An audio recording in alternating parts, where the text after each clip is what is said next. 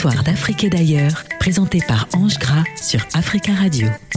Chers auditeurs et auditrices de la radio africaine, nouvelle semaine, nouvelle aventure, nouvelle histoire.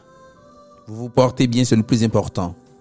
Prêtez-moi vos oreilles afin que j'y dépose quelques histoires qui nous viennent de partout dans le monde entier. Jacques Coeur disait ceci À cœur vaillant, rien d'impossible.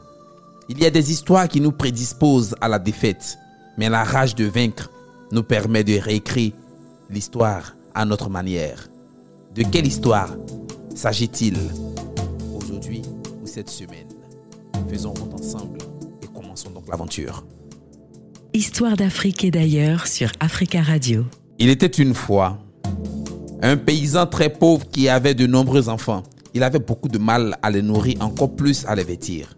Ses enfants étaient tous très beaux, mais la plus jeune de ses filles était la plus belle. Elle était belle au-delà de tout ce qu'on peut imaginer. Un soir, à la fin de l'automne, la famille assise autour de la cheminée était occupée à des menus travaux. Dehors, la nuit était noire. Il pleuvait très fort et le vent était si violent qu'il faisait craquer les rodins de bois de la vieille maison. Soudain, frappe trois coups à la porte. Le père se lève et sort pour voir ce qui se passe. Devant lui se dresse un grand ours blanc. Bonsoir, lui dit l'ours. Bonsoir, répond le paysan. Veux-tu me donner la plus jeune de tes filles pour femme? Je te ferai riche, aussi riche que tu l'es aujourd'hui. Parce que là, je sais que tu es riche de ta pauvreté. Le paysan répond qu'il aimerait bien donner sa fille, mais il lui faut d'abord le consentement de cette dernière. Le père revient, demande à la fille, mais elle, hmm, non, elle ne veut pas.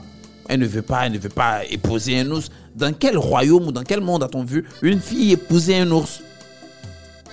Le père se retourne à la porte et demande à l'ours de partir, de revenir une semaine et il aura la réponse. Et le temps passe. Passe, passe, passe, le temps passe. Alors pendant les une semaine, les uns et les autres ne se lassaient pas de faire des repis à la jeune fille. Mais ils ne cessaient pas de dépeindre, d'évoquer leur richesse future et de la persuader du bonheur qui sera aussi le sien. Devant tant d'insistance, elle se résigne et finit par accepter. Elle lave et raccommode tant bien que mal ses vieux actes. Ce ne fut pas long. Elle n'avait pas grande chose à apporter. Puis, elle se part du mieux qu'elle peut. Le Jésus suivant, l'ours blanc revient. La jeune fille l'attend. Elle se hisse sur son dos avec son baluchon et ils se mettent en route. Après avoir parcouru un long chemin, l'ours demande As-tu peur? Non, je n'ai pas peur. C'est bien.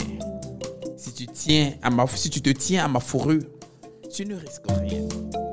Ils allaient encore longtemps, plus loin, encore plus loin, plus loin que loin, loin, loin, loin, et ils arrivaient au pied d'une montagne. L'ours blanc frappe au rocher, une porte s'ouvre et ils entrent dans un château. Ils passent de salle en salle. Elles étaient plus belles les unes que les autres. Oh, étincelant d'argent et d'or. Ils arrivaient alors dans une pièce immense où la table était dressée avec une magnifique table, une magnificence à peine imaginable.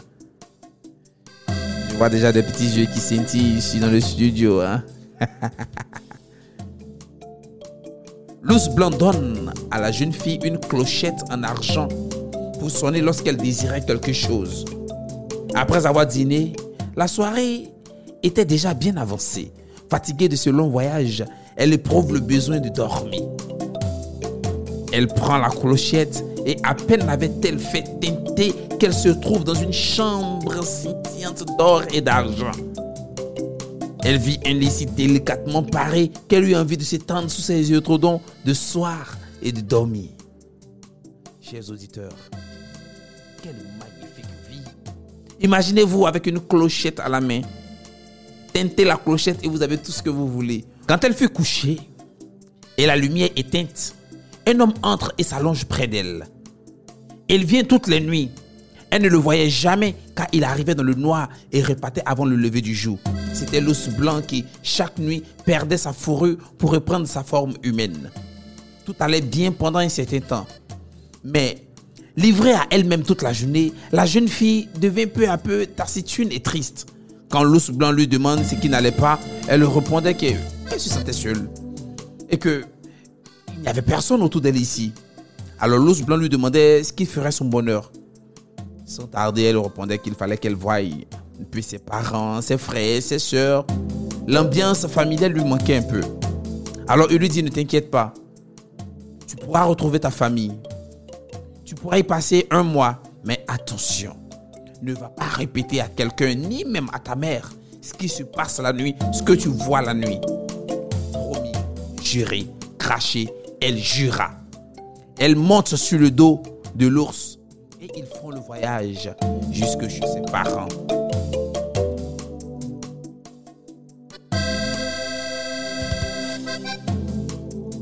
Aïba.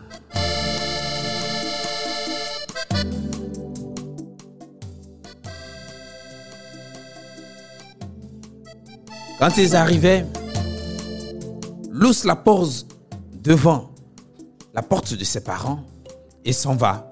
Alors elle retrouve ses frères, ses sœurs, elle retrouve la nouvelle demeure de ses parents et tout va bien. Alors ses parents s'empressent de lui demander des nouvelles, mais elle donne des nouvelles aussi lapidaires qui peut satisfaire tout le monde, sauf sa mère qui n'est pas dupe.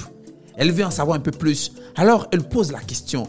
Sa mère va en profondeur. Elle lui demande ce qui se passe exactement. La jeune fille ne veut rien divulguer. Elle ne veut rien lâcher de ce, secret. Mais un soir, après avoir fini de manger, une fille, comme on le dit, ne peut rien refuser à sa mère comme secret. Sa mère la prend entre quatre murs. Et la fille finit par tout avouer. Elle lui dit que la nuit, il y a un homme qui vient. Je ne vois jamais son visage, mais il est beau. Et le matin, il repart avant le lever du soleil. Ah, sa mère lui dit, mais c'est trop bête de voir un homme que la nuit. Alors ce que tu feras, je te remettrai cette bougie. Tu la cacheras. Et la nuit, quand il viendra, tu découvriras son visage. Mais attention, il ne faudrait pas que les gouttelettes puissent tomber sur lui. Promis, je vais cracher. Les un mois écoulés, l'ours revient chercher la jeune fille et ils partent. Même processus. Même étape. Tout se passe exactement comme les fois précédentes. La nuit tombée, l'homme arrive, se couche près de la jeune fille, mais elle, la bougie près d'elle, elle allume et découvre le visage. C'est un beau jeune homme, un bel homme.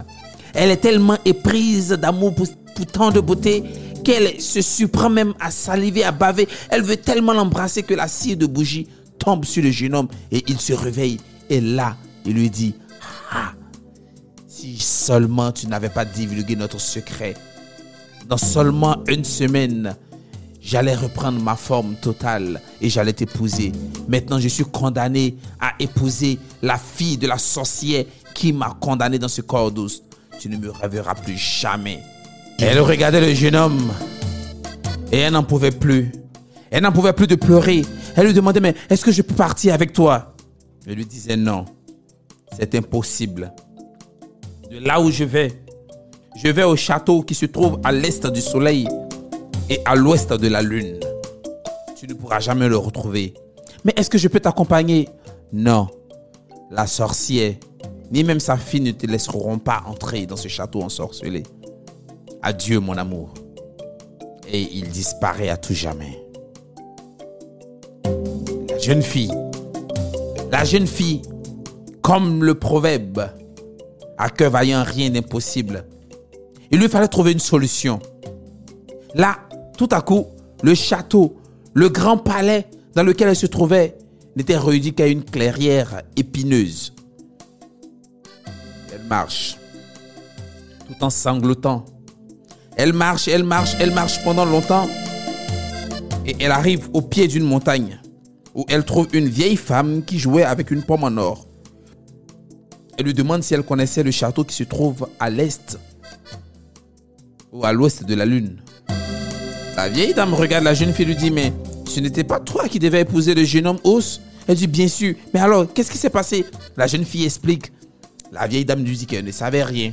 Elle ne savait pas où ce château se trouvait, mais qu'elle a une sœur qui se trouve un peu loin. Je te donne mon cheval. Il pourra te conduire à ma sœur. Pour le retour, ne t'inquiète pas. Frappe son oreille gauche et il reviendra à moi. Mais tout ce que je peux faire pour toi, c'est de te donner aussi cette pomme en or. Prends, prends-la et bon voyage. La jeune fille chevauche le cheval, galope, galope, galope, galope pendant longtemps et elle arrive chez la sœur de cette vieille dame. Cette dernière jouait avec une quenouille en or. Elle lui pose la même question. Cette dernière lui dit que non, mais non. Je ne sais pas où ce château se trouve. Mais tout ce que je sais, c'est que j'ai une sœur qui pourrait te renseigner. Monte sur mon cheval. Il pourra t'y conduire. Pour le retour, ne t'inquiète pas. Frappe son oreille gauche et il reviendra à moi. Tout ce que je peux faire pour toi, prends ma quenouille en or. Elle te sera peut-être utile. Elle chevauche encore le cheval. Galope, galope pendant des jours et des jours et des jours. Elle arrive au pied d'une montagne et trouve encore une vieille dame qui filait avec un rouet en or. Elle lui pose la même question et la vieille dame lui dit, je ne sais pas. Je ne sais pas où se trouve ce château. Tu as perdu l'amour de ta vie, mais peut-être que en te dirigeant vers le vent, le vent d'ouest, il pourra te t'indiquer le chemin. Monte sur mon cheval. Pour le retour, ne t'inquiète pas. La formule est la même. Frappe sur son oreille gauche il reviendra à moi. Tout ce que je peux te donner, c'est mon rouet en or. Tout ce que je peux te donner, c'est mon rouet en or. Prends-le et vas-y. Alors elle prend le rouet en or, galope sur le cheval et quand elle arrive, elle trouve Monsieur le vent. Le vent de l'Est, qui était là? Il était tranquille. Elle lui demande s'il connaissait le château. Il lui a dit, mais non, je ne connais pas. Mais j'ai un autre frère qui pourra t'y conduire. Chers auditeurs, quand même, trois vieilles dames qui ne savent pas et encore le vent qui ne sait toujours pas, cette histoire ne se terminera-t-elle pas? Le vent d'ouest répond, je ne connais pas ce château. Je n'ai jamais soufflé si loin. Puis s'adressant à la jeune fille, si tu veux, je t'accompagnerai chez le vent du sud. Il est beaucoup plus fort que nous. Il a soufflé dans presque toutes les contrées. Ils arrivent. Le vent d'ouest explique à son frère qui est cette jeune fille et pourquoi elle est avec lui. Peux-tu la conduire au château qui est à l'est du soleil et à l'ouest de la lune? Le vent du sud répond J'ai parcouru bien des pays, mais je n'ai jamais soufflé si loin. Si tu veux, je t'accompagnerai chez mon frère le vent du nord. C'est le plus âgé et le plus fort de nous tous. Peut-être pourra-t-il t'aider. S'il ne peut pas, nul en ce monde ne le pourra. Assieds-toi sur mon dos et je te porterai chez lui. Elle s'assied. À peine sont-ils partis qu'ils sont arrivés. Le vent du nord, sauvage et furieux, les saisit dans son souffle glacial. Que voulez-vous? hurle-t-il. Il tremble de froid en l'entendant. Oh, ne sois pas si violent. C'est moi ton frère. J'accompagne la jeune fille. Partie à la recherche du prince qui vit dans le château situé à l'est du soleil et à l'ouest de la lune. Es-tu allé là-bas? J'y suis allé une fois dans ma vie. J'ai porté une feuille de tremble. J'ai été ensuite si fatigué que je n'ai pu souffler de plusieurs jours. Si la jeune fille veut vraiment y aller, et si elle n'a pas peur de moi, j'essaierai de la porter sur mon dos jusque là-bas. Je veux. Je dois y aller. Et quels que soient les dangers que je rencontrerai, je n'aurai pas peur, lui dit la jeune fille. Alors, tu dormiras ici cette nuit, car le voyage est lent. Il prendra toute la journée. À demain. Chers auditeurs, avant le lever du jour, le vent du nord réveille la jeune fille. Il se gonfle, se fait si grand, si fort et si effrayant même voir. Il bondit avec une si grande hauteur, avec une telle puissance qu'on pourrait croire qu'il va atteindre le bout du monde en un seul élan. Dans la vallée, il déchaîne une tempête qui renverse les maisons et coche les arbres de la forêt. Sur la mer, il soulève les vagues qui engloutissent des centaines de navires. Tel l'éclair, le vent du nord et la jeune fille au-dessus des eaux, loin, si loin qu'on ne peut l'imaginer. À la fin, le vent du nord se sent épuisé, si exténué qu'il n'a presque plus de force de souffler. Il descend peu à peu, si près de la surface de l'eau que les talons de la jeune fille effleurent la crête des vagues. As-tu peur?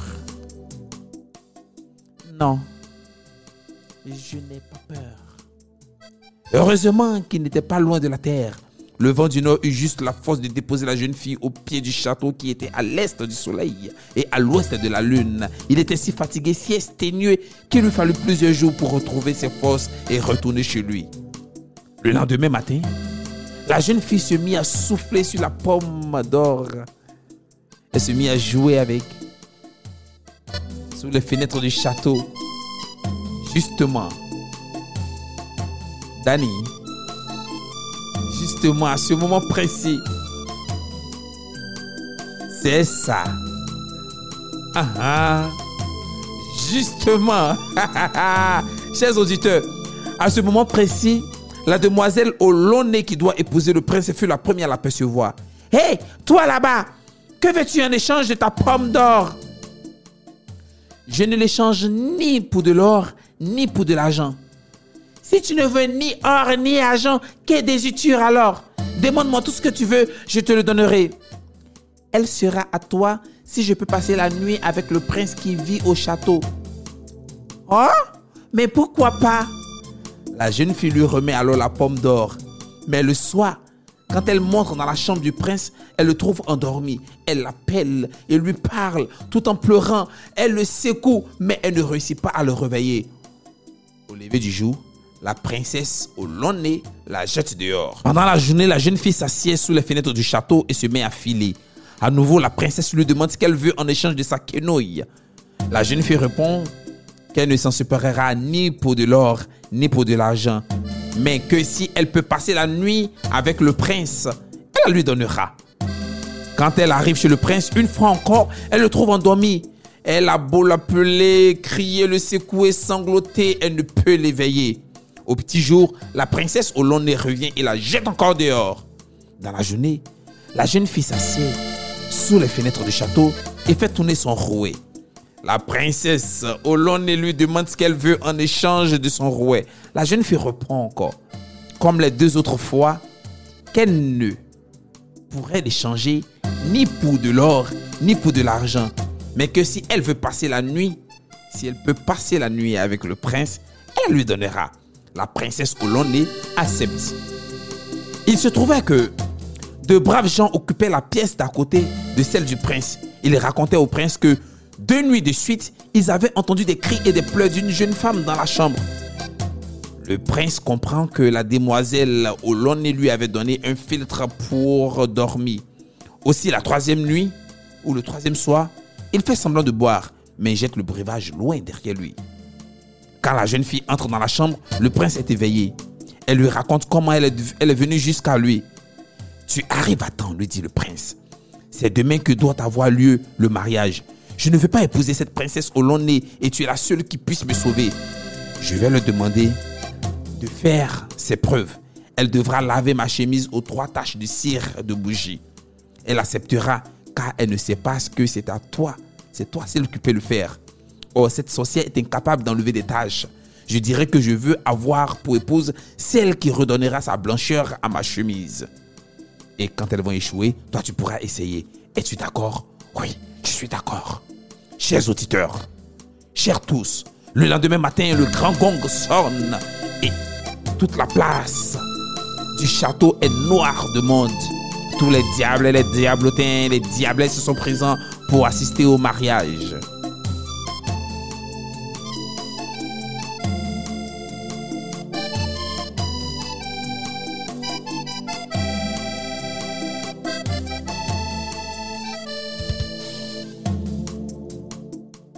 Le jeune homme regarde toute l'assistance, enlève sa chemise, indique les trois taches de cire et demande à la princesse au si, elle peut enlever les taches. Elle tranquillement lui dit, mais il n'y a pas de problème, je pourrais l'enlever. Elle frotte, elle lave, mais plus elle frotte, les taches s'agrandissent. Plus elle frotte, les taches s'agrandissent. Plus elle frotte, les taches s'agrandissent. Alors la mère furieuse, la sorcière furieuse, vient, arrache la chemise des mains de sa fille et lui dit, mais dis donc, tu ne sais pas laver une chemise Regarde comment on fait. la reine diable elle-même frotte. Et plus elle frotte, la tache s'agrandit. Plus elle frotte, la tache s'agrandit et couvre presque toute la chemise. Alors l'assistante a été ébahie. Le jeune homme, cette fois, lui dit, celle qui pourra enlever toutes ces taches sera mon épouse. Et il regarde dans l'assistance et voit la jeune fille et lui demande, dis-moi petite, pourrais-tu laver ma chemise? Elle dit, je ne sais pas, je vais essayer. Elle la prend à peine a-t-elle trempé la chemise dans l'eau que celle-ci devient toute blanche, plus blanche que la neige fraîche. C'est toi que je veux, lui dit le prince. À ces mots, la vieille sorcière éclate de fureur. La princesse au et les autres diables éclatent sûrement eux aussi. Pouf, pouf, pouf, pouf, pouf, pouf. Le prince et la jeune fille libèrent alors tous les prisonniers. Ils emportent autant d'or et d'argent et peuvent et partent loin du château, loin de ce château maudit. Chers auditeurs, quand on raconte cette histoire dans le nord de l'Europe, on dit seulement que ce qui est à toi est à toi. Seulement, bats-toi pour l'avoir. J'ai pris grand plaisir à vous raconter cette histoire. À la musique, à la composition musicale, nous avons notre ami Mr. O, Daniel. À la prise de voix, mon très cher Alcali. À la réalisation, à la réalisation Hugo Vallière. Et quant à moi, je vous fais plein de bisous. Je vous retrouve encore la semaine prochaine pour une nouvelle histoire, pour d'autres aventures. Je vous aime. C'était la part de l'ange sur Africa Radio avec Ange Gras. Africa.